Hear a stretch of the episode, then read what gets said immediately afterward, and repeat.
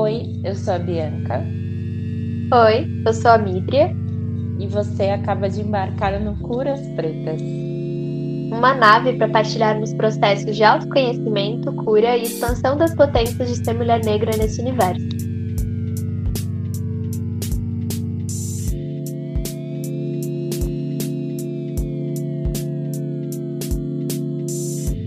queridos ouvintes do Curas Pretas. Mais um episódio, primeiro do ano com participações, né? Uhum. Uhul! Eu espero que vocês estejam bem, como diz a Midria.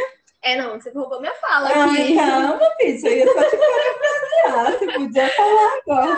Ai, agora eu não tenho o que falar. Ai, amiga, desculpa. Imagina. Posso Claro, claro. Olá, pessoas, tudo bem? Eu espero que vocês estejam profundamente bem na medida do possível. agora foi. Ah, agora sim, amiga. Tá tudo bem? Tô bem agora. Ai, graças a Deus.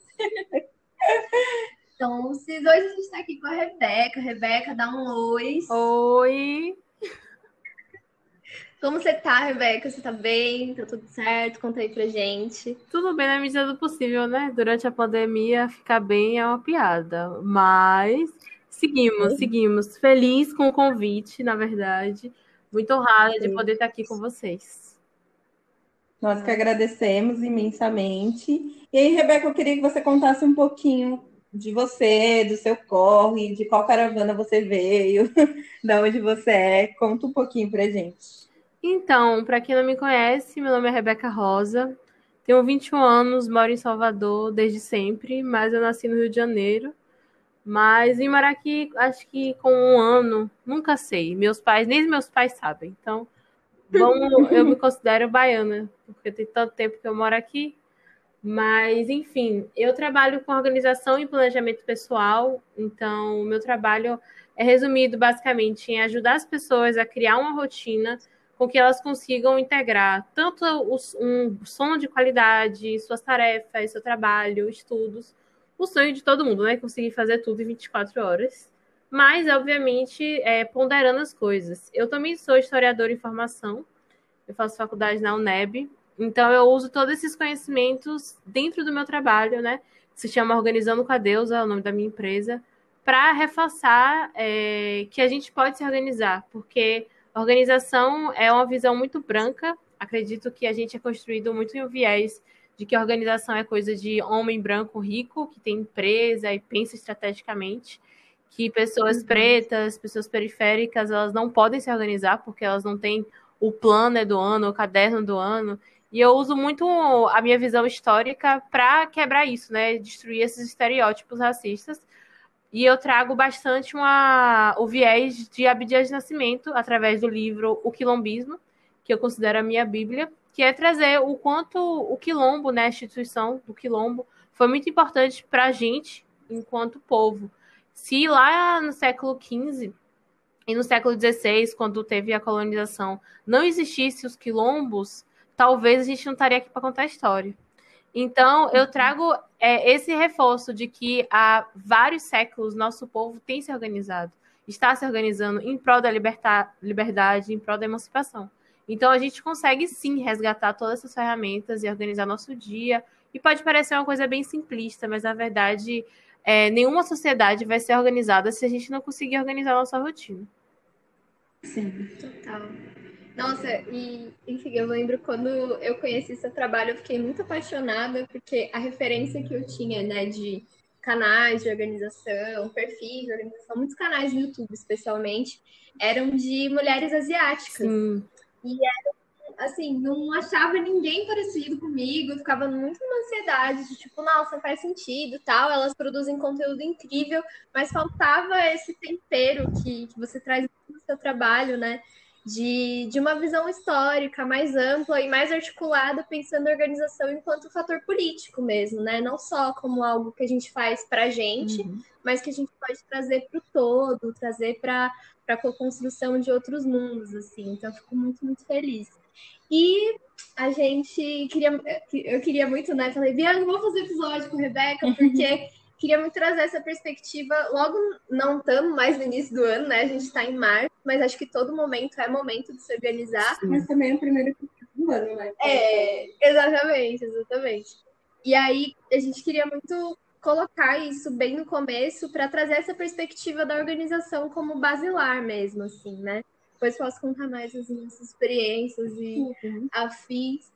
E aí, a primeira questão que a gente queria trazer, né, que tem muito a ver com o que você já falou agora, como você percebeu que era importante levar isso para o mundo, é de quando começou a sua própria jornada em relação à organização e como isso mudou a sua própria relação com o tema, né? Quando é que você começou a estudar isso? Se você já colocava em prática antes de estudar?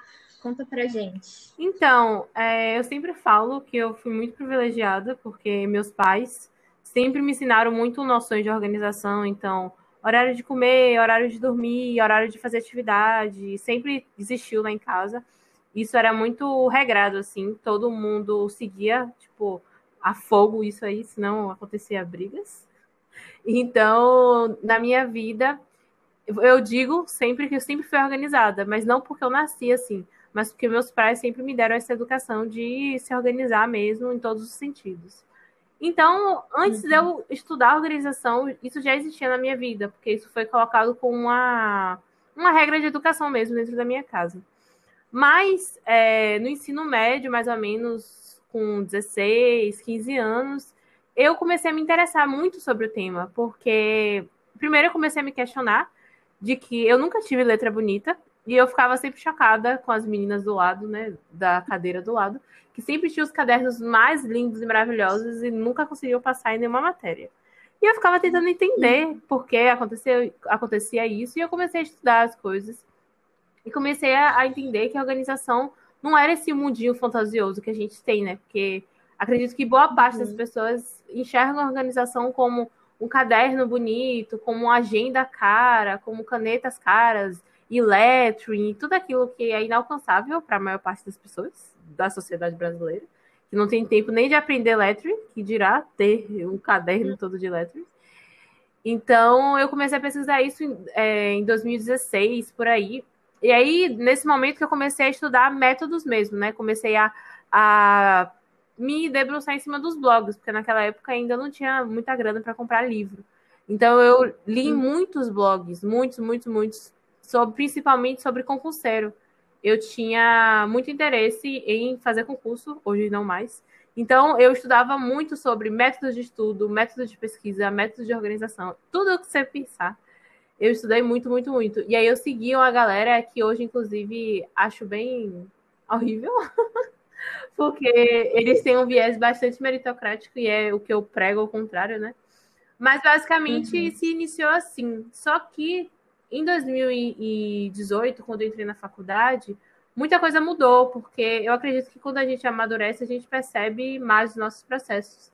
E eu comecei a entender que eu usava muita organização para fazer mais, para estudar mais, para trabalhar mais, para sempre estar ocupada. E desde que eu entrei na faculdade, eu não conseguia mais ser assim. Então eu comecei a tirar a organização desse lugar de fazer mais, de ser mais, e coloquei no lugar de ter tempo livre. Então, eu comecei a estudar métodos para eu ter mais vida e não mais trabalho. E é isso que eu tento passar hoje, assim, em tudo que eu faço na consultoria, na mentoria, nos cursos, porque vivendo no Brasil é muito difícil a gente desligar do trabalho, né? Quase todo mundo uhum. tem um sistema, tem um trabalho precário, ou, ou, ganha muito mal, ou não consegue pagar as contas direito. Então é um assunto muito delicado falar para a pessoa sobre, não, você não precisa se matar de trabalhar. Mas eu acho que é uma educação que a gente precisa construir e eu tento construir através da organização. Falando, ó, se você se organizar e trabalhar de tal, tal hora, você vai conseguir assistir sua série, sem peso na consciência, você vai conseguir ficar o final de semana com sua família, sem peso na consciência. E é mais ou menos assim o meu processo. E é um processo, tá? Eu sempre gosto de lembrar que eu não sou perfeita, que eu falho, perco prazo e várias coisas acontecem mas que eu estou sempre caminhando para me aperfeiçoar e fazer com que minha vida seja a mais serena possível. Massa, massa, Rebeca. Ah, eu pessoalmente, assim, eu me identifiquei com algumas partes do seu, do seu relato, mas na verdade eu não me considero uma pessoa muito organizada, a não ser em duas áreas da vida. Eu, quando, quando eu estou estudando, eu realmente me dedico muito para isso e trabalho também. É, eu acho que a organização que eu não tenho na vida, eu tenho nesses dois pontos, assim, sabe? Justamente numa lógica de render, render, Sim. render, sabe? Sempre para esse lado mesmo do capital, né? Tipo, estudar para ser alguém, enfim, e trabalhar e conseguir tipo, se organizar dentro do trabalho para fazer aquela função o melhor possível, assim. Aí, esses dias eu estava até me perguntando, gente, eu tenho agenda para o trabalho, eu tenho horário para fazer tudo, e na vida eu não consigo ter horário para fazer tudo, assim, porque são coisas que, que eu me entrego a mim, mas para mim não volta tanto. E aí eu estou tentando nesse processo, assim, de dosar, né? E você falou que teve um momento que você também teve que, que medir, uhum. né, essas, essa, esse, essas duas, esses dois pesos, né? Aí eu queria que você contasse um pouquinho mais sobre os, a sua jornada com organizando com a deusa, como surgiu, como que aconteceu e como está sendo. Então, antes de eu falar sobre organizando com a deusa, eu queria fazer um ponto sobre o que você falou. Que uhum. você ser extremamente organizada né, na, no seu trabalho e nos estudos diz muito sobre o lugar que você ocupa na sociedade. E é isso que eu sempre uhum. tento resgatar, assim. Acho que eu nunca conversei ou atendi alguém que realmente não soubesse se organizar. Eu acho que muitas uhum. vezes a gente não consegue enxergar a nossa vida como um todo, né? Então, por isso que a maior parte das vezes eu sempre falo para as pessoas fazerem roda da vida, para que elas enxerguem o que, que elas estão dando prioridade ou não na vida delas. Se vocês não conhecem ou nunca ouviram falar, a roda da vida é um, uma ferramenta que vocês literalmente categorizam que você dá atenção ou não para sua vida. E provavelmente a gente daria uma nota muito alta para trabalho e uma nota muito Sim. baixa para outras coisas. Mas isso serve para a gente também tirar essa, essa, esse pensamento que a gente não é bom em nada, que a gente não é suficiente. Talvez a gente esteja uhum. dedicando tanto tempo, tanta energia para uma área da nossa vida, que todas as áreas da nossa vida não estão sendo é, Olha, Exatamente. Né? Então, toda vez que alguém fala, ah, eu não sou organizado, eu. Olha, você precisa ver isso aqui, entendeu? Porque eu acho que o ponto não é, ah, não sou organizado, sou organizado, mas o que é que eu tô dando atenção na minha vida? O que é que eu tô enxergando enquanto é, essencial, né? Porque eu acho que a gente passa a boa parte da vida tentando sobreviver. Então, tentando pagar as contas, tentando passar na faculdade, tentando ser alguém, como você mesma falou. E a gente esquece que no meio do caminho a gente está se matando, literalmente. E não está recebendo nada em troca. Então, quis fazer esse parêntese bem grande. bem grande. Menina, nossa. Mas o, Organizando com a Deusa surgiu de uma maneira muito orgânica, na verdade. Eu criei o uhum. Instagram em 2018, quando entrei na faculdade, que tinha um outro nome, era Caloura de História, porque, enfim, eu faço história. E aí é, eu comecei a me dedicar sobre organização de estudo, que realmente é uma coisa que eu sempre gostei e gosto. Eu naturalmente amo uhum. estudar. Mas as pessoas começaram a me abordar para falar sobre organização especificamente. Elas não queriam saber de organização de estudos, elas queriam saber sobre organização. Então eu comecei a mudar, né, meu conteúdo, porque eu comecei a estudar um pouquinho sobre marketing, porque na época eu tinha uma loja de cosméticos naturais Loja Mabastas, que inclusive minha irmã, era eu e minha irmã, eu saí, mas ela continuou. Quem quiser, vai lá procurar. mas então eu comecei a estudar um pouquinho de marketing e comecei a entender que eu precisava criar um conteúdo que as pessoas estavam pedindo. E muita gente pedia de organização e muita gente ao meu redor mesmo, tipo minhas amigas, me pediam: ai, como é que eu consigo organizar o trabalho e as coisas da faculdade? Como é que eu consigo ter uma vida? E aí eu comecei a produzir sobre isso. E em 2020 eu comecei a, a, ser mais incisiva sobre isso, e aí veio a pandemia. E acredito que esse estado de isolamento aumentou a possibilidade do meu perfil crescer. Porque muitas pessoas tiveram a vida né, completamente desorganizadas durante a pandemia. E esse tema foi infinitamente pesquisado, infinitamente, tipo, muito mesmo.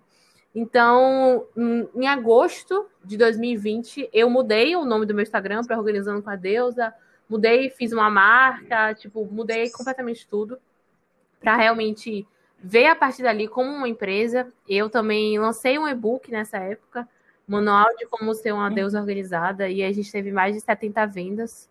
Foi, enfim, uma validação. Foi tipo, vai dar certo. ou pode dar certo. E a partir daí, muitas coisas aconteceram, assim. É... Eu comecei a dar mentoria e consultoria, porque muita gente queria um acompanhamento é, de perto mesmo, né? Porque o e-book ou um curso é para quem gosta de ou estudar ou aprender sozinha, quem quer fazer as coisas individuais.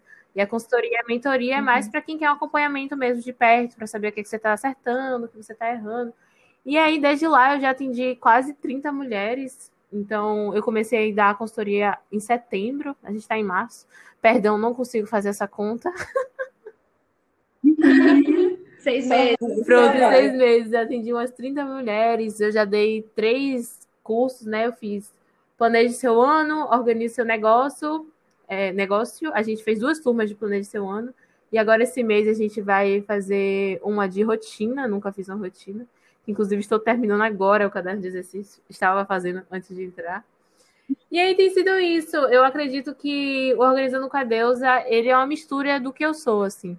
É, inclusive, eu nunca nem falei sobre isso, mas o Deusa, ele vem muito pela uma visão que eu tenho das pessoas externamente. Eu queria muito que todo mundo se enxergasse nesse lugar de sagrado, de deusa mesmo. Porque eu tenho essa visão sobre mim, sempre tive. Então, o nome deusa está relacionado com isso. E é mais ou menos isso. Ai, muito bom. Eu fiquei pensando, né, enquanto você falava, assim, que é um debate que a gente traz aqui no Cura, sempre dessa perspectiva do bem Sim. viver, né? Sim. até né, a origem do que é a organização, sei lá, pensar a coisa do relógio e o Fordismo Sim. e todas essas outras né, de revoluções que moldaram a forma como a gente trabalha, elas impactaram o restante da vida também, né? Então foram matrizes de organizações impostas que fizeram com que a gente não só trabalhasse nesse formato, mas vivesse toda a vida nesse formato, né? Até a coisa do, do plano prévio da vida de você nasce, você Completamente. vai escola, aí você faz é, tá tudo numa linha, assim, uma checklist eterna uhum. que a gente está em relação ao mundo.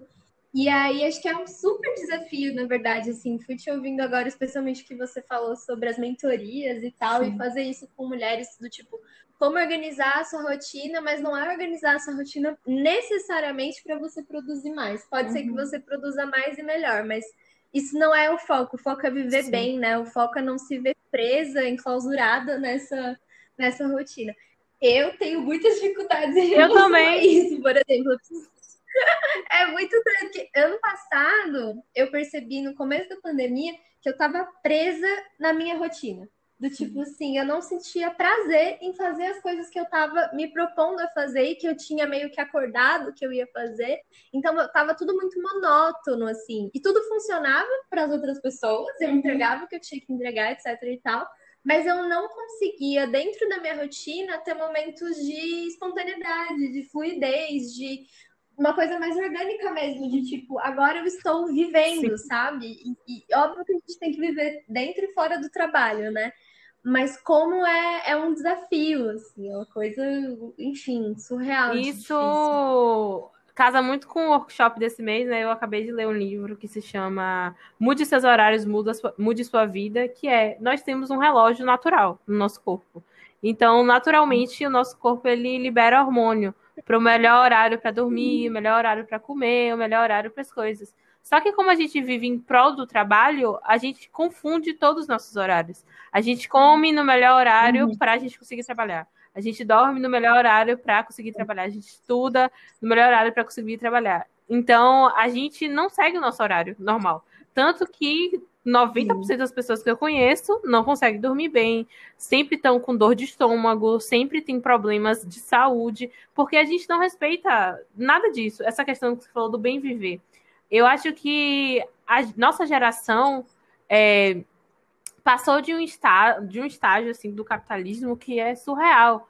Eu acho que a gente precisa parar de só seguir o fluxo e começar a ter consciência do que a gente está fazendo. Por exemplo, isso que vocês estavam falando, ah, ambas, né, falaram sobre essa questão de conseguir trabalhar, entregar e não conseguir pro lado de viver, né? Que hoje todo mundo fala que é procrastinação.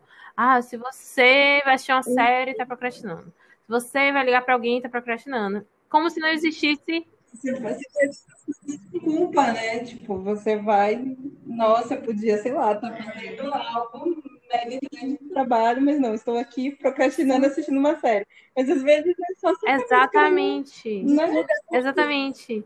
E aí é, é, muito importante a gente se reconectar com nós mesmos, né? Porque naturalmente as coisas vão ser feitas. Se a gente dorme no horário certo, naturalmente a gente vai conseguir produzir melhor.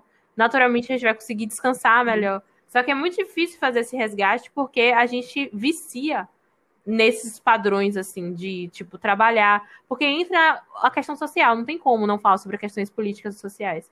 Você vai. A gente se sente uhum. mal de não conseguir ser melhor que tal pessoa. A gente se sente mal de não produzir em tanto tempo. Então, esse é um processo muito profundo, assim. E, e é bem doloroso. Eu sempre falo para as pessoas que eu atendo que muitas coisas que eu abro na mentoria é questões de terapia. Que eu só tô ali para falar: olha, isso aqui não tá certo, mas também não sou eu que resolvo. Você e mais outra pessoa precisa resolver isso. Só tô aqui para falar, não é assim que trabalha, não é assim que faz isso. E organização é, para mim, é um portal muito, muito, muito bom de ser, de se iniciar, assim. Eu acho que a organização é um ótimo caminho para você ver o que é está dando errado na sua vida. Porque além de ver o problema, você uhum. acha a solução. Para mim, o mais bonito da organização é esse. Você acha a solução, você consegue ver. Ah, eu não estou conseguindo trabalhar, então talvez seja o meu sono. Então eu tenho que dormir mais cedo e não acordar mais cedo. Então eu tenho que tirar o celular mais cedo e não ficar me torturando para acordar 5 horas da manhã e botar soneca cinco vezes. Eu sou apaixonada por organização, gente. É isso. Muito bom. E eu queria falar dois pontos a partir disso, antes da gente ir para a próxima pergunta, que é o primeiro em relação a isso que a Vi falou da culpa, né? Uhum. Sentir culpada por parar. E aí, para mim, vem uma coisa muito assim, sociologia 1 ou sociologia no ensino médio, ética protestante, espírito Sim, do capitalismo. Isso é muito importante sai daqui. É, essa cultura de trabalho que se atrela a uma servidão mesmo, uhum. né? Eu estou servindo a sociedade, eu estou servindo a, a, minha, né, esse corpo que Deus me deu e etc. Sim. E é muito louco, assim, essa coisa da culpa, né? A culpa, com todo o respeito e apreço, né, pelas pessoas que praticam a fé cristã, mas pensar essa, esse peso da culpa, né? No catolicismo, no protestantismo, Demais. é muito forte essa coisa de você tem que, se você não faz, você começa a se autoflagelar Literalmente. por conta da sua Exato. Você por, por a su, pela sua incapacidade de cumprir aquele papel que é esperado de você pela sociedade e por Deus, né? Uhum. Coisa da vocação e, e, etc. Assim, me veio muito isso nessa questão da culpa. Como a gente pouco reflete, né? De onde vem Sim. essa culpa. É só como se ela fosse inerente. E ela é inerente porque essa é a base da sociedade que a gente vive, né? Sim. Foi isso que fundou essas estruturas de trabalho e etc. E um outro ponto, assim, que eu acho que está relacionado com essa questão de achar uma solução que eu lembro do primeiro ano que eu usei um bullet journal. Até então, tipo, eu lembro quando eu era pequena eu ganhava agenda eu de também. aniversário. Da Capricho. Agenda da Capricho. o cheirinho, da Moranguinho. Eu lembro que eu ganhava, só que não tinha o que anotar, né, gente? A criança ela vai anotar o quê? Reunião de pais e mestres? Eu não, tipo, não tem o que você anotar numa agenda com 8, 7 anos. E aí, o, o, ano que eu falei, não, preciso me organizar, foi justamente o primeiro ano de faculdade. No primeiro ano de faculdade, eu, tipo, anotava num bloco de notas, umas coisas assim no celular. No segundo, eu comecei a, de fato, usar bullet journal. E aí, independente de ser bullet journal, né? Podia ser uma agenda, um planner, cada um entende o, o que funciona mais para si. Pode ser o calendário do Google, enfim. Mas foi super bacana, porque eu tinha essa vontade, por exemplo, de começar a colar em slams, e aí eu sempre ficava naquela coisa de perder a data, uhum. ou tipo, ai, ah, eu nem vi que estava acontecendo, ou tipo, ai, eu ver que vai acontecer, só que eu anotar, não anotar, e aí acaba perdendo. E aí eu lembro que mais ou menos em junho, assim, eu fiz um calendário, né? Era o meu calendário do mês, com todos os compromissos, só que eu anotei todos os slams que eu queria ir naquele mês. E aí isso foi muito melhor, porque eu conseguia ver, putz, essa semana tem tal slam, então eu preciso ler o texto da faculdade antes para conseguir me organizar dentro disso. E aí, nessa ida constante à Islândia, que eu consigo começar a me entender enquanto slammer, poeta, enfim, que faz os corres dentro desse rolê. E, e se eu não tivesse, talvez, colocado na agenda, sabe-se lá se eu ia ter feito todos os trampos que eu fiz a partir disso. Então, enfim, sei lá, um exemplo muito prático. Se eu não tivesse marcado na agenda os Zaps Luck, foram os Zaps Luck que eu fui, que o Roberto Estrela dava, tava lá. E ela falou, ah, Midra, vai no Manos e Minas, né, tipo, semana que vem. Talvez eu não, não tivesse. Que mudou a vida, né? É, que mudou a minha vida. Tipo, talvez eu não tivesse uhum. ido, porque eu não ia ter aquilo Sim. como um compromisso, né? Então, e um compromisso que não era com produtividade, mas que era comigo mesmo, com essa Sim. vontade de me experimentar no campo poético no cenário do slam, assim. E, enfim. E um ponto que a Rebeca estava falando, e assim, até, até passei, devia ter falado na hora, mas voltando. Que você falou sobre o relógio, né, biológico. E aí, esses dias eu estava me perguntando, eu me acho uma pessoa muito diurna, então sou uma Sim. pessoa que acorda cedo. Que acorda dia... mesmo, gente. É tipo assim, seis da manhã. Eu também sou essa pessoa. Ai, ela, ela já tá acordada. Ela tá... e já fiz um milhão de coisas, porque, tipo, as coisas enfim, fluem assim, né? Mas aí eu também peguei pensando, eu falei, cara, eu sempre estudei de manhã e eu sempre trabalhei muito cedo. Todos os trabalhos que eu tive, eu tinha que acordar muito cedo porque eu morava longe do, do trabalho, né?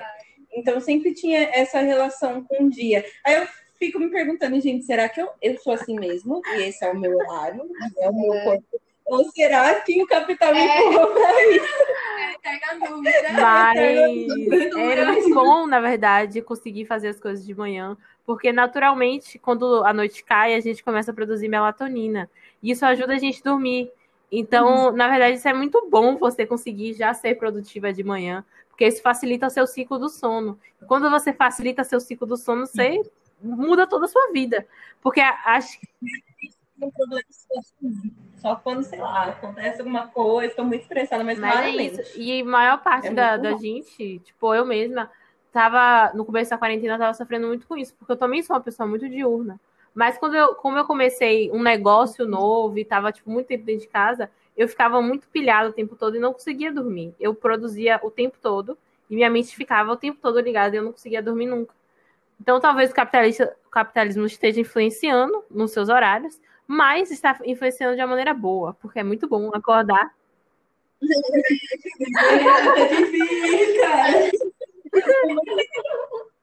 Não, e eu sou muito contrário da Bia, assim, eu tenho Sim. muita dificuldade de acordar cedo, assim, eu gosto mais de dormir tarde. E, e, sou muito produtiva à noite, assim, gosto de fazer coisa à noite. Para mim, o dia ele vai até uma hora da manhã. Ele Gente, não vai é até... engraçado nessa relação dessa casa, porque, tipo, vai dar o horário que a Midra tá fervida, eu tô querendo dormir. É, eu moro com essa senhora. Ai, amiga, vamos dançar, vou fazer o seu amiga, né? Eu vou acordar cedo. É, tipo assim, sete horas da noite, meu, a noite tá começando, tem coisa pra fazer, então é muito louco isso, assim, eu nem consegui encontrar a medida. Eu também acho muito legal quando eu consigo acordar às sete horas da manhã no uhum. pique. Mas normalmente eu tô ali, tipo, sete horas da manhã, na verdade, querendo dormir até as nove e meia. então é, é muito louco, assim. Nossa. Enfim, posso para a próxima? Pode, pode. É, próxima questão, que acho que tem tudo a ver com o que a gente já está falando, mas é para fechar aqui, né, trazer um, um, foco nesse ponto, que a partir dos estudos que você tem feito, enquanto uma mulher negra, sua família também, enfim, colegas, amigas, amigos, pessoas com quem você partilha aí sua trajetória, é, e, e, obviamente que você vê mais de longe, né? Como você observa a relação das pessoas pretas com a organização e já fazendo um contraponto, né, a questões que a gente já trouxe aqui de capitalismo, de pressões, quais são os exemplos bacanas que a gente tem historicamente hoje? Você já mencionou no começo Abdias, enfim, conta pra gente, assim, esses exemplos que você tem muita propriedade para falar enquanto alguém que atrela organização e história, especificamente história então, do preto. É, a coisa que eu mais sou apaixonada no mundo é estudar Kemet, que é o Egito. Quem nunca ouviu falar, porque é a primeira vez que eu ouvi falar da palavra Kemet, eu me perguntei como é que escreve isso. Então é K-E-M-E-T, Kemet. E Kemet, para mim, é a uhum. maior, maior e melhor história sobre organização, porque 5 mil anos antes da Era Comum, 10 mil anos antes da Era Comum, existia toda uma matemática, a medicina, existia é, escolas de estudo, escola de, de astros, escola de tudo que vocês imaginarem. eu acho que a gente precisa tirar a organização de um lugar só de empresa. Enxergar a organização como tudo, assim, como organização social, enfim, organização enquanto instrumento. Então, eu trago sempre, sempre, sempre Kemet, porque desde que eu comecei a estudar Kemet, através da professora Catiúcia Ribeiro, que ela é filósofa, é, tudo mudou na minha vida, porque eu acho que a gente tem uma visão muito falsa da vida. Basicamente, tudo é uma mentira. E quando a gente estuda Kemet, a gente percebe que a gente não veio de onde a gente achou que vinha. É, as coisas não são como elas são, as coisas são completamente diferentes. Então, primeiro, Kemet. Depois, eu gostaria de novo de indicar Abdias. Então, leiam Abdias, tudo que ele escreve, mas principalmente o livro O Quilombismo. É um ótimo livro para se iniciar estudos, porque basicamente é uma junção de vários textos dele, muitos mesmo. Então é uma ótima coletânea para a gente ler também. É, eu indico muito todo mundo pesquisar so, sobre Marcus Gaver, que foi um jamaicano que viveu por muito tempo nos Estados Unidos e ele fez uma revolução basicamente lá sobre é, ser preto. Ele resgatou o que significa ser preto, que é muito mais do que cor de pele. E ele fez uma organização, UNIA, que existe até hoje, inclusive, justamente para resgatar esses valores. Ele falava muito que o povo preto era o único povo que não tinha sua bandeira, né? Porque se a gente olhar as nacionalidades, todas têm uma bandeira. Alemã, né, portuguesa, espanhola, mas os africanos em diáspora, eles não tinham uma bandeira. Então ele cria a Unia. É, Malcolm X também, que é, enfim, conhecido por todo mundo. Óbvio que muitos discursos deles são completamente distorcidos, mas recomendo muito, muito, muito ele também. Ele também fez organizações. E Panteras Negras, o partido de Panteras Negras, tá? Não do filme, de Wakanda. o partido de Panteras Negras. Recomendo demais, demais, demais, porque eles tinham um projeto de 10 pontos que é simplesmente muito incrível e muito triste também, porque nada mudou. Então a gente podia pegar esses 10 pontos e tentar aplicar hoje tranquilamente. Mas eles foram uma organização muito foda, assim, eles eram jovens, eles tinham a nossa idade, assim, 20 anos. E eles conseguiram, lá na Califórnia, fazer uma, uma revolução também, de novo. Inclusive, muitos deles foram assassinados pela própria polícia do estado, justamente porque eles estavam tentando mudar as coisas. Mas eles tinham um programa de dar café da manhã para as crianças, sapato, roupa, transporte gratuito, médico, enfim, todos esses exemplos são para mostrar que a gente se organiza, sabe? Que historicamente o nosso povo ele tá de todas as formas possíveis tentando, possíveis tentando se organizar. Então eu gosto muito, é, eu acredito que é uma missão divina, assim, eu ter pensado em unir história e organização, porque não que eu estou inventando a roda, não estou, mas juntar essas duas coisas é uma ótima forma de exemplificar, porque eu acho que na atualidade tudo só é acreditado se tem dados e concretude, sabe? Só se a gente mostrar o papel. E eu acho que não tem como negar a história. Não tem como negar a história você olhando para a história de Marcus Gaver, de Malcolm X, dos quilombos, dos panteras. Então eu sempre falo, não acredita no que eu falo, não. Vai lá estudar história, depois você me fala se eu estou mentindo ou não. Mas respondendo a outra pergunta, né, sobre a relação que eu vejo das pessoas pretas, infelizmente o que eu mais vejo é a falta de, de fé em si mesmo. Eu acredito que o racismo ele destruiu tanto a nossa capacidade de, de sonhar que a gente não acredita muito que é capaz de fazer as coisas. E não porque a gente não é capaz, mas porque a gente não acredita que é capaz. E justamente por tudo, todos os estereótipos que foram criados, né? O estereótipo da pessoa raivosa, o estereótipo da pessoa burra, o estereótipo é, da pessoa hipersexualizada, todos os estereótipos, né? Não preciso nomear um a um. Mas eu vejo que 90% das pessoas que chegam até mim, elas não têm problemas de fato em saber que horas elas fazem as coisas, ou saber qual é o melhor momento, qual o projeto, qual é o melhor momento de trabalhar, mas porque elas não acreditam que vão conseguir fazer, então elas não começam elas não fazem um plano, elas não pegam um planejamento, elas não anotam as coisas, porque elas acham que não são capazes. Porque a gente passa a vida toda ouvindo isso, né? A gente, é, em todos os espaços. Eu lembro, inclusive, de uma cena quando eu tinha 10 anos. É, tinha acabado de entrar na quarta série, ou quinta série, não lembro. E a professora me entregou um boletim e ela falou: Eu achava que você era burra. E eu passei a minha vida Nossa. toda sem saber porque ela tinha falado isso. Eu realmente achava, porque eu conversava na aula. Então eu achava que ela estava falando isso por isso. Mas aí, quando eu comecei a estudar sobre racismo, e, e, obviamente ela era branca, né? Não preciso pontuar isso. E eu comecei a entender que eu, enfim, como eu faço história, eu comecei a estudar sobre racismo na área da educação.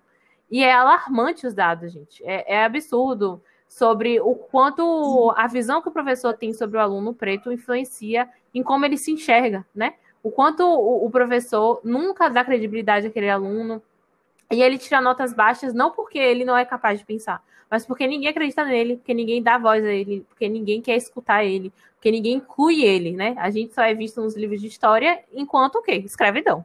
A única coisa que a gente tá. Então, é, eu vejo que é isso, esse paralelo. Então, quando eu estudo Kemet, eu sempre trago exemplos muito, muito, muito grandes para essas pessoas. Toda vez que alguém fala que não acredita, que não consegue, que não sabe por onde começar, eu falo, gente, a gente criou absolutamente tudo que existe hoje. Tudo foi roubado da gente. Nós temos hoje uma mentalidade destruída pelo racismo. A branquitude conseguiu literalmente inverter as coisas. Porque, enfim, nós somos o berço da humanidade, nós somos o berço dos conhecimentos. E não é querendo ser, enfim, se achar, nada do tipo. Isso é comprovado. É só ir lá.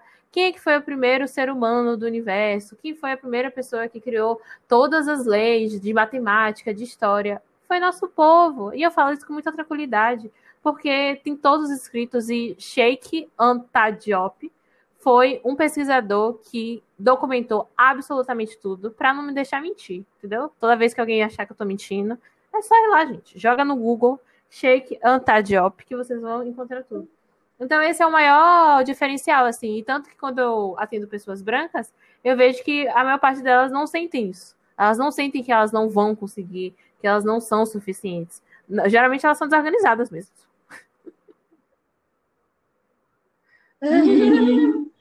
Total, sim. Nossa, e adicionando dois, dois pontos também, né, nas, nas referências, assim, eu acho que o MNU também, né? Sim. Aquela, aquele manifesto, que da fundação do MNU, Sim, que do lista- do municipal, que lista vários pontos, e é, é muito, muito louco, né? Porque justamente a gente também vê Sim. como aquilo é super atual ainda, Uhum. assim, né? É, é muito atual. É, e um outro exemplo que você chegou a mencionar um pouco dos quilombos, assim, eu acho uma outra grande pesquisadora, né, além do, do Abdias, Sim, é, pelo amor de é a Deus. Beatriz Nascimento, né? Um trabalho assim, meu Deus do céu, essa mulher, eu quero tatuar a Beatriz Nascimento, as frases, o, o filme dela, o Ori. É, e, e esse lugar também, né, que eu acho que é super importante, Kemet, eu acho que é incontestável, né? Assim, a- o, o nível, o limite e tudo mais. E aí eu acho que também tem um outro lugar que é desse, desse Sim. acampamento que o Abdias traz, que a Beatriz traz, e, e os, os próprios Panteras Negras, mas já numa coisa mais em rede, né? De como a gente encontra essa organização dentro dos nossos núcleos de existência cotidiana, né? Para além dessa estrutura é, gigante, que às vezes a gente se sente meio impotente, Uhum. né? De mudar, de, de reivindicar. É, como a gente se organiza para estar num espaço de tranquilidade no cotidiano mesmo, né? Na escola, é, no trabalho, em casa, em projetos que a gente faça parte, etc. Acho que são, são vários processos, realmente. É muita coisa, pessoal. É muita coisa.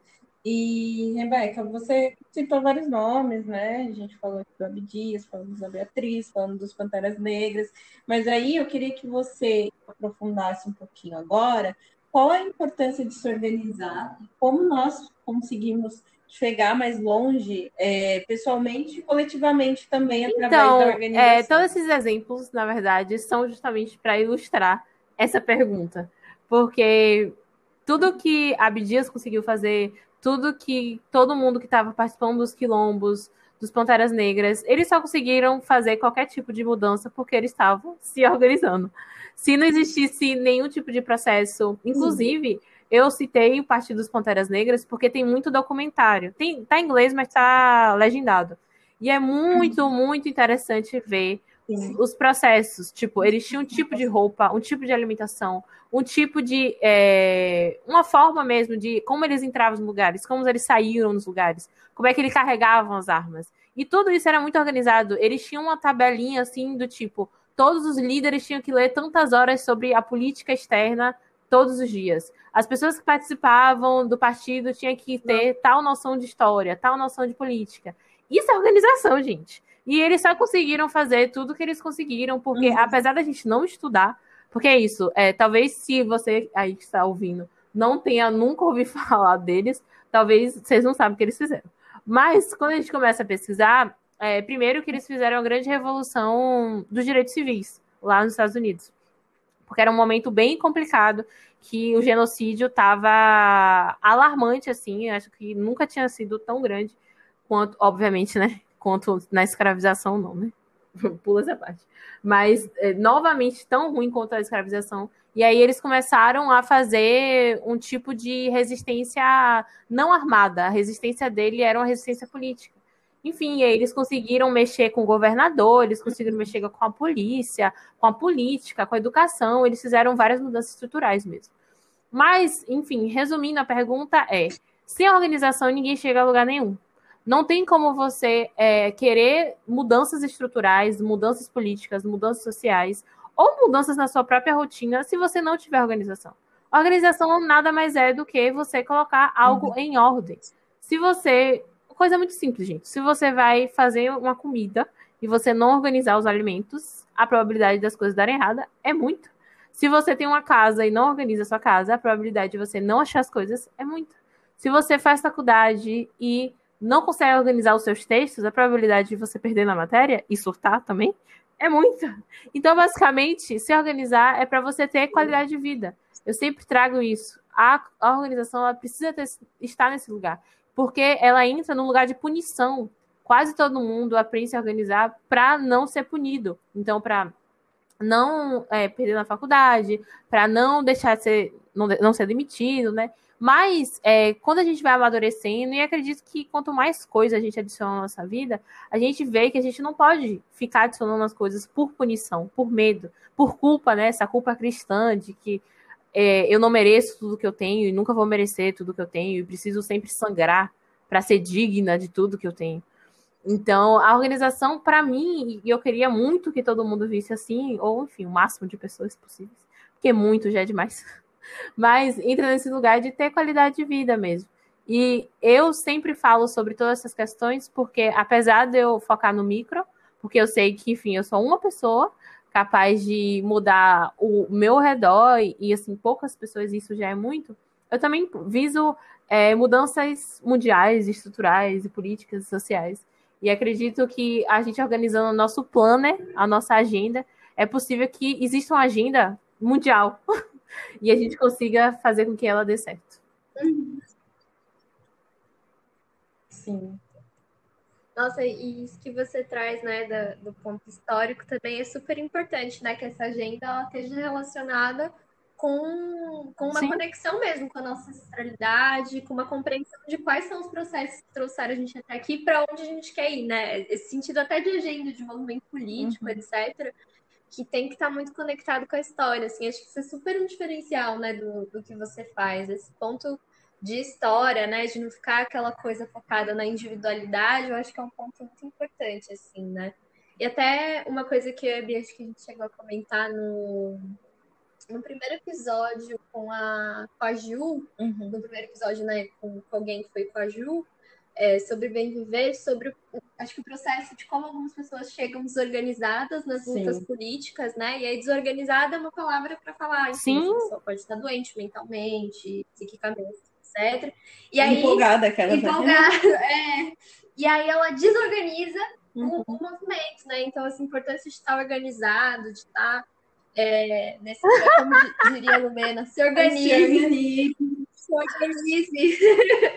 é, é a gente se organizando, né? Para entender essa jornada, uhum. literalmente, assim. É, é, um processo de construção mesmo que precisa estar tá, é, precisa estar tá orientado, né? precisa estar tá sedimentado, precisa ter raízes, porque Sim. senão não faz sentido, né? É só aquela coisa, ah, eu vou me organizar, vou ter a minha vida ótima aqui, super produtiva, e aí você Sim. vai ver tudo num padrão branco e capitalista, de tipo, ah, eu sou uma pessoa de sucesso, mas uhum. sucesso dentro de que mundo? No é. mundo que está tipo, precisando de uma organização para o sucesso da humanidade, né? Enquanto, enquanto um projeto mesmo, né? De sociedade.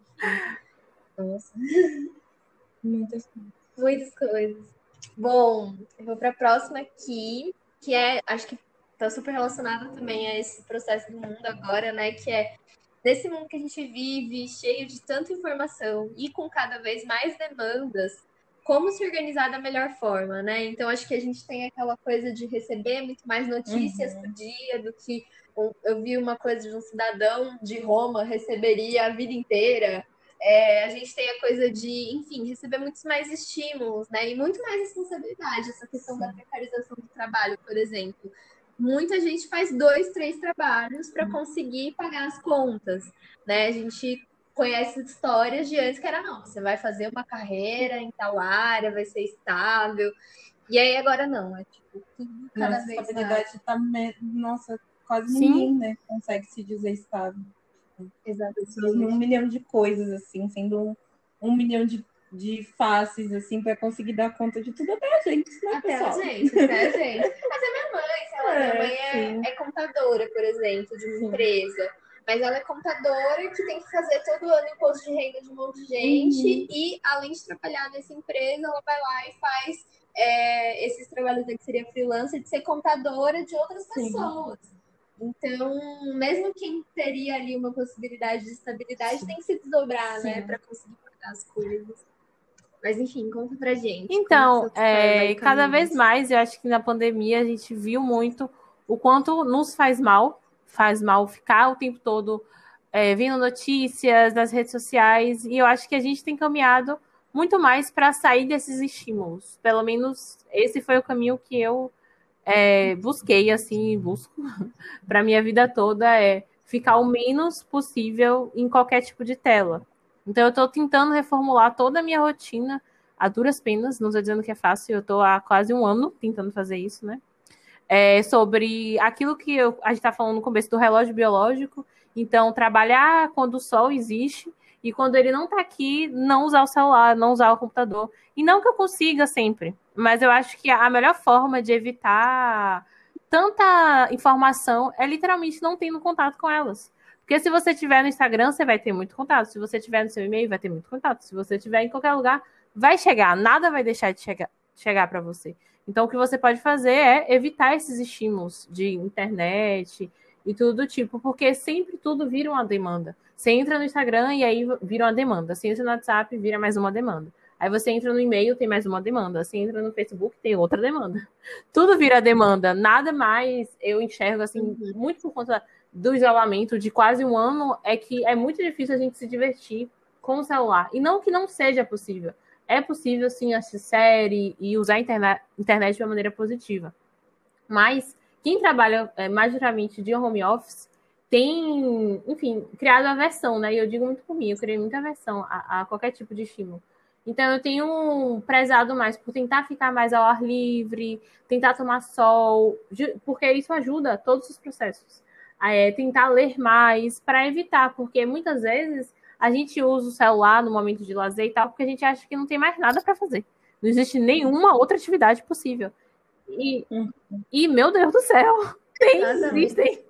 Então, o segredo realmente é excluir isso da sua rotina, tentar ao máximo e entender que, assim, é aos poucos. Você não vai da noite pro dia, que usava 10 horas seu celular por dia, vai passar a usar 3 ou 2. Não vai. É aos poucos. Você vai diminuindo o consumo de qualquer coisa, mesmo que seja, por exemplo, comida, se você queira parar de comer uma comida, se você quer aumentar a quantidade de exercício, tudo é aos poucos.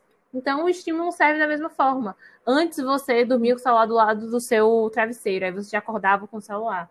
E aí você tenta botar o celular longe de você, para quando você acordar não seja a primeira coisa que você for usar. O segredo é esse. Uhum. Total. Total, Rebeca. É, gente, o negócio, o negócio do celular é uma questão, né? Uhum. É uma questão grandona, eu diria. A gente tá escutando pelo menos. Né? É, fiz. Mas é, é uma questão, assim, né? Até o quanto atrapalha no sono, né? O quanto a gente fica pilhadão, assim, antes, antes de dormir. E às vezes até consegue dormir, mas tem um sono agitado, um sono, tipo, muito longe do, do ideal, né? Justamente porque a gente também não dá esse, esse intervalo entre a hora de dormir e a, E a hora do e- celular. e a hora do celular, né? Geralmente ele tá ali junto até você dormir, você só recebendo estímulo de luz e de, de informações, enfim. Ou pior, e ao, ao acordar, ainda Sim. você pegar o celular, né? Eu vi umas coisas muito ultimamente de pessoas dizendo como a gente está começando né, a trabalhar para o celular, ao invés Sim. do celular trabalhar para gente, coisas do tipo. Isso é muito assustador, na real, Tem uma né? música do Edgar que ele cita o Total. celular como um bichinho de estimação, que Ah. ele sempre assim de mão. Muito bom! Muito bom, ele faz uma alusão assim, tem mais coisas que ele fala, mas foi o que eu lembrei, assim, muito Caramba, bom. Depois eu vou procurar e, enfim, a gente... É pior do que aquele, aquele que tinha nos anos 90, como Ah, o bichinho virtual. é Ah, o. Tamagotchi, não era? Qual? Que era o dos arquinhos? Isso. É, não sei se era, que era tipo aquele redondinho, assim, aí você ficava apertando, tipo, tinha dois Ah, botões. sim, sim, para você colocar os arquinhos dentro do. Não, era um bichinho mesmo, tipo um Pou. Era um Pou anos 90. Lembra? É, do bichinho Pou? virtual. Isso, Ah, isso. sim. Ah, eu tive muito, gente. Adorava o bichinho virtual. Pois é, só que o celular ele come a gente. É, ele come a gente. É, o bichinho virtual ele depende da gente, né? Hoje é o contrário, a gente Hoje é depende do celular. Será que a gente tá virando um Pou? Eu acho que sim. Grandes reflexões, gente. Será que Será? E, Rebeca, a gente já falou sobre isso e tudo mais, mas outra coisa que eu quero que você, que você aprofunde aqui com a gente é como a organização pode influenciar assim, no bem viver, como a gente consegue fazer esse exercício que você fez e está fazendo, de se organizar Eu para acho conseguir que, como eu já falei, descansar. A roda da vida é a primeira coisa que você tem que fazer. Eu sou a propagadora da roda da vida, gente. É muito simples. Joguem no Google depois roda da vida e aí vocês vão dar uma nota de 1 até 10 das áreas da sua vida. Depois que você der essas notas, você vai ficar um pouco triste, porque as coisas são tristes, mas tem que ser assim, tem que encarar a verdade. E aí você vai perceber o que é que você está dando mais atenção, o que é que não está dando e tal, como eu já disse também. Mas a partir disso, você vai fazer um plano de ação. Se você tá vendo que você não tá dando atenção para sua família e tal, como é que você vai incluir isso na sua rotina? Você vai tirar os sábados para isso? Vai tirar os domingos? Se você não tá tendo nenhum momento para ficar com o seu parceiro, sua parceira, como é que você vai fazer isso? Você vai acordar uma hora mais cedo para ficar com ela? Você vai dormir uma hora mais tarde para ficar com ela? Então, eu acho que o segredo é você primeiro ver o problema. O que é que tá dando de errado na sua rotina para você não tá tendo uma qualidade de vida? Sua qualidade de vida tá sendo, não tá se alimentando bem, você não tá dormindo bem. O que é que tá dando errado? O que é que para você? Porque também qualidade de vida é bem relativo, né? Cada um tem uma visão diferente de qualidade de vida. Então, eu acho que a partir do momento que você sabe qual é o problema, sabe como resolver, porque geralmente é fácil resolver. A questão é como colocar em prática, né? E a organização ela entra nesse espaço, como colocar em prática. Eu sempre gosto de lembrar para as pessoas que o dia tem 24 horas, então não tem como a gente enfiar 900 coisas, né? Mas que a prioridade precisa ser nossa saúde. É uma coisa que eu falo em todas as mentorias, em tudo que eu faço. É que a gente está dando, dando tão errado enquanto sociedade, dando tão errado enquanto pessoa, é porque a saúde parou de ser prioridade. A gente não vê o nosso corpo enquanto um lugar sagrado, a gente não vê o nosso corpo enquanto um templo, a gente não vê, a gente só enxerga trabalho, trabalho, pagar conta. E obviamente não é culpa nossa, não tô aqui para falar, ai meu Deus, você é uma pessoa horrível. Não, o capitalismo destrui sua mente, tá bom? Mas esteja ciente disso e queira mudar. Então, enxergar tudo isso assim, enquanto como eu posso melhorar a minha vida. E aos poucos, né? Eu acho que quando a gente está no lugar de despertar, de abrir a consciência, de entender as coisas, a gente fica meio desesperados, porque a gente fala, a gente se fala, nossa, passei a minha vida toda vivendo errado, me alimentando errado, me relacionando errado. Agora eu quero resolver todos os meus problemas.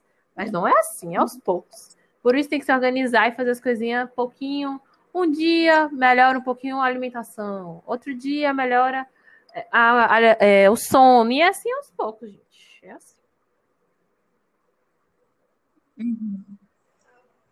Acho que nesse lugar também, vou abrir aqui pedir licença para compartilhar como eu me organizo, assim, que acho que tem sido uma experiência muito doida aprender a me organizar para o lugar da, do bem mesmo, e não ficar uma coisa uma coisa mecânica, exatamente. E aí eu acho que tem uma coisa para mim que é a importância do, do exercício de sonhar Sim. a partir da organização, sabe? Do tipo, colocar ali os seus desejos, os seus projetos e, e deixar isso enquanto uma das prioridades pelas quais você se organize, não só a continuidade da vida, mas esses outros caminhos, esses outros lugares que você quer chegar, assim. Então, por exemplo, no começo do ano, sempre faço um exercício de colocar todas as metas, coisas que eu quero fazer, etc. E aí eu vou agrupando isso dentro de, né, de grandes, grandes grupos. Por exemplo, no, no último episódio eu comentei, né? Saúde, trabalho, é, relações, né? Inter, interpessoais e, e, e, hobbies, né? São as minhas prioridades é. Já dá bastante coisa. Mas. É a vida inteira, né? Mas ali três, quatro áreas e tal. E aí, depois disso, eu gosto sempre de fazer um desenho, que é um desenho meu, começando o ano, e um outro desenho que sou eu terminando o ano.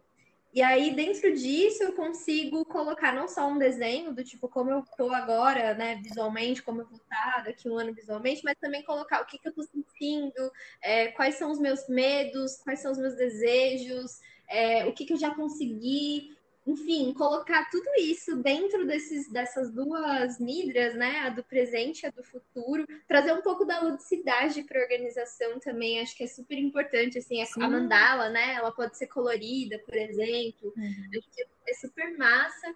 E um outro ponto que eu acho que é muito importante, assim, é retomar aquilo que você planejou no início do ano, né? E eu tenho tentado Sim. fazer esse, essa retomada mensal, é, não quer dizer que consigo fazer tudo, mas tentar retomar mensalmente e do que você definiu. Perfeita, discípula da deusa. semanalmente. Então, aprendendo muito. E acho que uma coisa, sei lá, um exemplo básico isso da saúde, né? É, ano passado eu, eu fiz uma leitura na Joraco e disse, ó, você tem que fazer um check-up da saúde. Sim. E aí um check-up não é algo barato, né? Se você não vai fazer pelo SUS. E, estava muito difícil uhum. fazer agora pelo SUS por conta da Covid, né? E aí eu fui me organizando tal.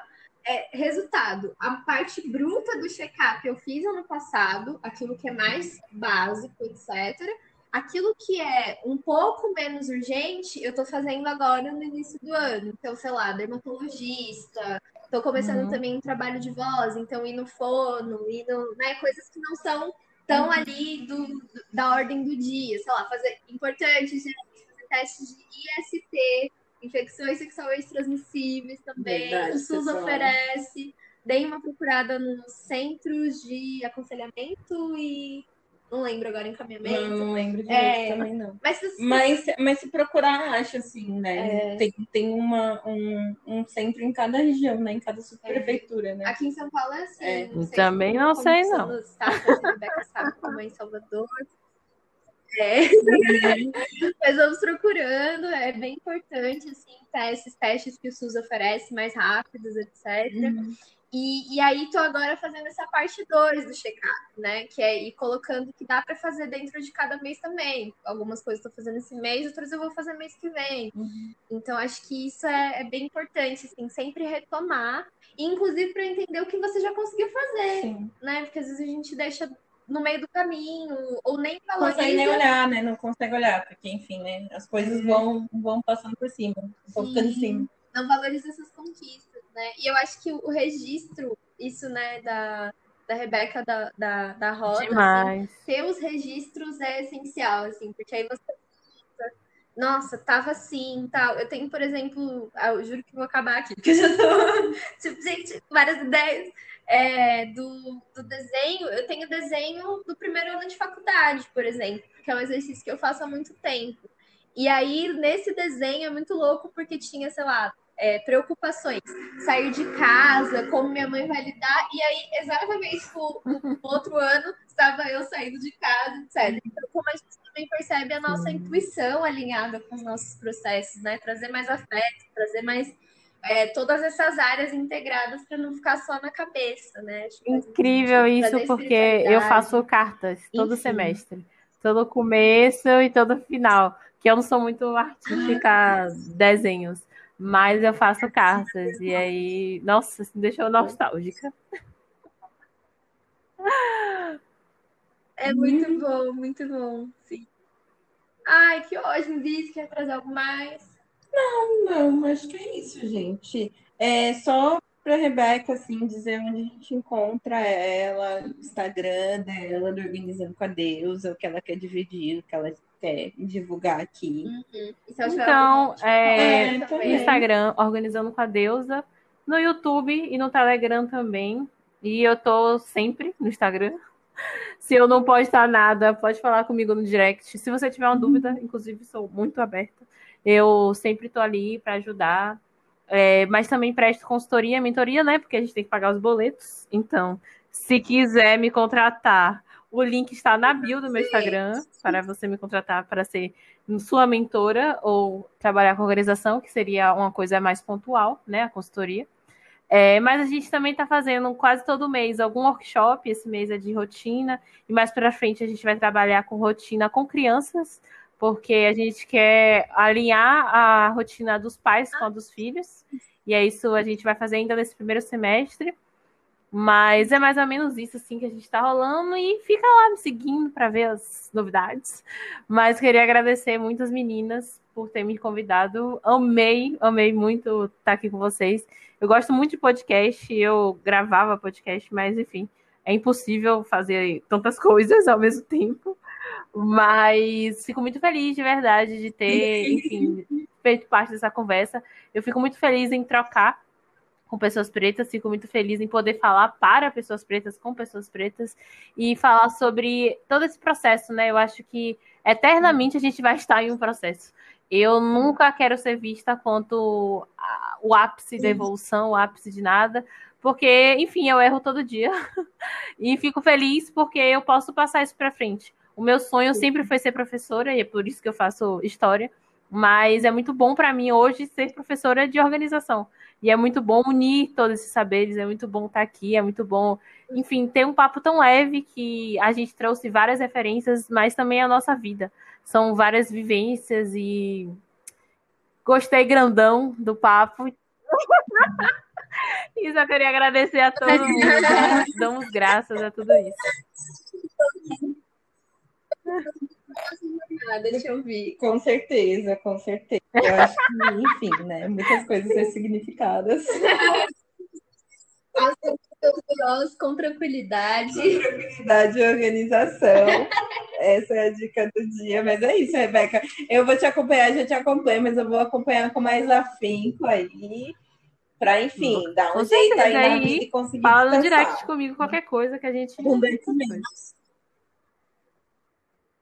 certeza. com Menina, eu achei Eu que você fez um de carteirinha. da saúde, né? Tal mês, vou nesse médico. Você tá perfeita, já pode dar aulas e palestras. Chakras alinhados. Muito bom. Mas Obrigada. é isso, ficamos por aqui. Ficamos por aqui. Obrigada a todo mundo que está ouvindo. Obrigada, Rebeca, infinitamente. Obrigada Demais, demais, demais. Foi incrível. E sigam Rebeca, sigam Curas Pretas, Nos escutem na Orelo. Orelo. Se quiser soltar uma moedinha lá, apoiar o nosso trabalho, dar o aqué delas, estamos aceitando. Precisamos de o quê? Dois microfones. Dois microfones. E é isso, gente. Apoie quem, quem sentir no coração, né? Existe Fala uma que da igreja que Deus tocar no É isso, gente. Obrigada. Até a próxima.